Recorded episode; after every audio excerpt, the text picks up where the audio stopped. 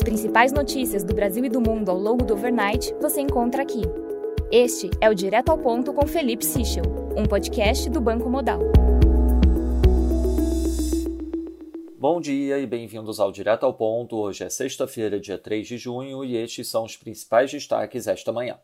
Começando pelo Brasil, em relação a subsídios a combustíveis, segundo a Folha, integrantes do governo avaliam a possibilidade de aprovar uma PEC em alternativa ao decreto de calamidade pública para abrir caminho a medidas de combate à alta no preço dos combustíveis. A principal referência para a discussão em torno da PEC é o dispositivo da antiga PEC emergencial. Fontes envolvidas nas discussões afirmam que ainda não há um valor estipulado para a despesa extra-teto com combustíveis na nova PEC mas dizem que essa é a linha em estudo. Ainda não há uma decisão tomada dentro do governo. Os jornais destacam ainda que a possibilidade de decretar estado de calamidade perdeu força na ala política após a resistência da equipe econômica e em perspectiva aos efeitos colaterais da medida. Segundo Lauro Jardim, de Arthur Lira a Ciro Nogueira, o Centrão pressiona para que Paulo Guedes defina até a semana que vem uma solução para segurar a alta dos preços dos combustíveis. Nas reuniões no Palácio do Planalto, Guedes repete que não há soluções mágicas. E o resultado, de acordo ainda com integrantes da ala política, é que o presidente Bolsonaro fica paralisado, pois teme confrontar o seu ministro da Economia. Em relação ao ICMS, a Folha destaca que o relator da proposta que limita a tributação estadual sobre combustíveis e energia, o senador Fernando Bezerra, descartou ontem a inclusão em seu texto de novas formas de compensação aos estados.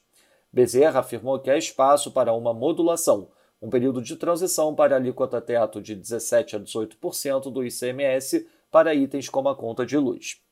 Sobre as fake news, o ministro do STF, Cássio Nunes Marques, determinou em decisão liminar que o deputado estadual Fernando Francischini, cassado em outubro do ano passado pelo TSE por divulgar notícias falsas sobre as urnas eletrônicas, reassuma o mandato. Em sua live semanal, o presidente Jair Bolsonaro comemorou a decisão do ministro Nunes Marques. Sobre o PT, os sete partidos da coligação do ex-presidente Lula começaram a traçar as linhas gerais do plano de governo que indicam uma guinada na condução da economia do país, inclusive com a possibilidade de mudar a marca do programa de transferência de renda para novo Bolsa Família. Segundo a Folha, a orientação é ampliar o investimento e propor uma reforma tributária com simplificação de impostos e criação de uma taxação sobre grandes fortunas. Passando para o setor internacional, nos Estados Unidos, a vice-representante de comércio afirmou que os Estados Unidos buscam um realinhamento estratégico com a China e uma estrutura de tarifas que faça sentido. Na zona do euro foram divulgadas as leituras finais de Services e Composite PMI. O agregado do bloco de serviços ficou em 56,1, marginalmente abaixo da leitura flash em 56,3. Destaque para o PMI de serviços na Alemanha, que foi revisto de 56,3 para 55, e também da revisão baixista no Composite PMI de 54,6 para 53,7 na Alemanha.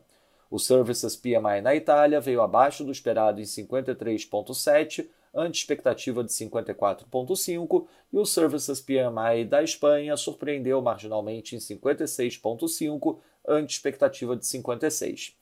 Ainda na zona do euro, as vendas no varejo surpreenderam negativamente, com variação de menos 1,3% em abril, ante expectativa de avanço de 0,1%. Na agenda do dia, destaque às 9 da manhã para a divulgação da produção industrial aqui no Brasil. Nossa expectativa de uma queda de menos 0,3% na variação mensal com ajuste sazonal. Às 9h30 teremos a divulgação do payroll nos Estados Unidos e às 11 da manhã a divulgação do ISM Services Index também nos Estados Unidos. Nos mercados, o dólar index enfraquece 0,03%, o peso mexicano desvaloriza 0,12% e o rand sul-africano avança 0,08%. No mercado de juros, o título americano de 2 anos avança 1 basis point, mesma magnitude de avanço do título de 10 anos. No mercado de juros europeu, o Bund, título alemão de 10 anos, avança 3 basis points. No mercado de ações, o S&P futuro cai 0,33%, enquanto o DAX cai 0,42%. Já no mercado de commodities, o WTI cai 0,62%, enquanto o Brent cai 0,48%.